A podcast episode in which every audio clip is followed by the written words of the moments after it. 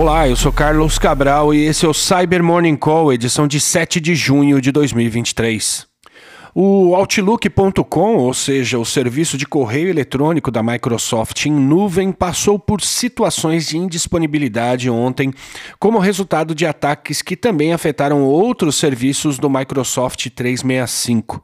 Segundo a apuração do portal Blipping Computer, o problema foi resultado de um ataque contra os servidores da Microsoft, cuja autoria foi reivindicada pelo grupo Anonymous Sudan, em tese por razões políticas supostamente ligadas ao envolvimento dos Estados Unidos nos assuntos internos do Sudão.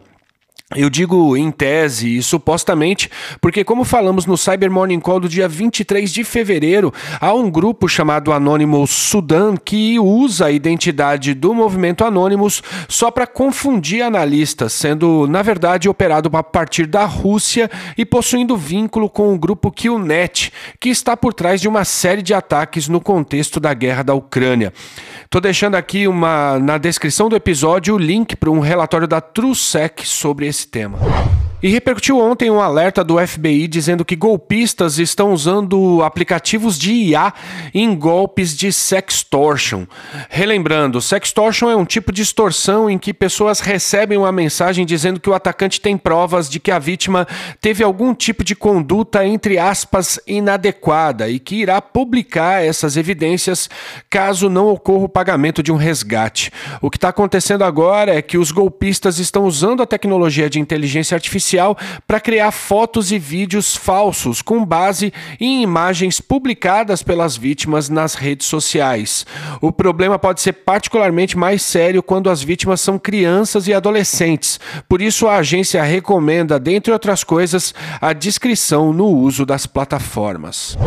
E empresas do setor aeroespacial dos Estados Unidos estão sendo atacadas com um novo malware baseado em PowerShell chamado PowerDrop, afirmaram pesquisadores da Adlumin em relatório publicado ontem.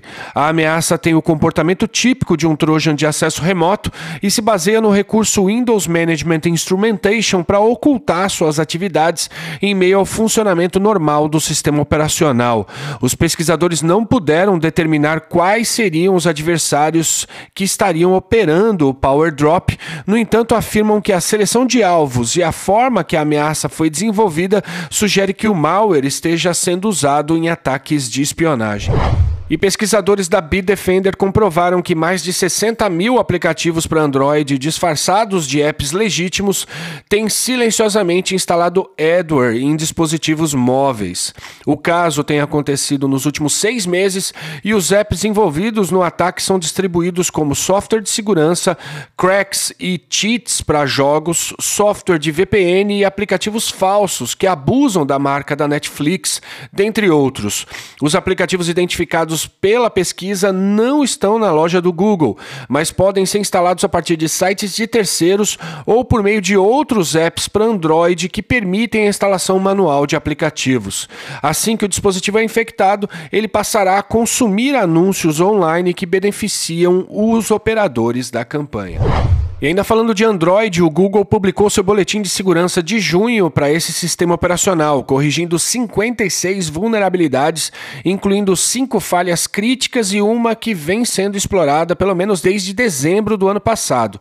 E o destaque vai para essa falha, catalogada como CVE 2022-22706.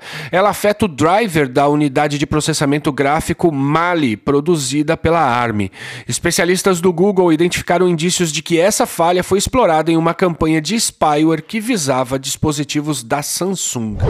E para fechar, repercutiu muito ontem a publicação de uma atualização para o navegador Chrome que corrige uma falha Zero Day que está sendo explorada ativamente por adversários. A vulnerabilidade foi catalogada como CVE 2023-3079 e consiste em uma falha de Type Confusion no V8, o mecanismo que interpreta e executa código JavaScript no Chrome.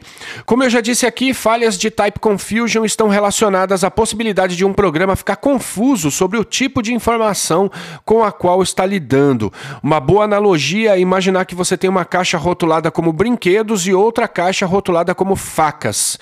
Se alguém acidentalmente coloca uma faca na caixa de brinquedos e você tenta brincar com a faca como se fosse um brinquedo, isso poderia criar uma confusão perigosa. Da mesma forma, se um software está esperando um tipo de informação, mas a recebe de um tipo diferente, ele poderia ficar confuso e fazer algo inesperado com aquele material. E é aqui que os adversários se aproveitam dessa situação para forçar o programa-alvo, nesse caso o V8, a executar código malicioso. Como de praxe, o Google não deu mais detalhes sobre como os adversários estão explorando essa vulnerabilidade. Recomendo atualizar o seu navegador o mais rápido possível. E é isso por hoje. Muito obrigado por ouvirem o Cyber Morning Call e tenham um bom feriado. Você ouviu o Cyber Morning Call, o podcast de cibersegurança da Tempest. Nos siga em seu tocador de podcast para ter acesso a um novo episódio a cada dia. E para saber mais sobre a Tempest, nos siga no Instagram, Twitter e LinkedIn ou acesse www.tempest.com.br.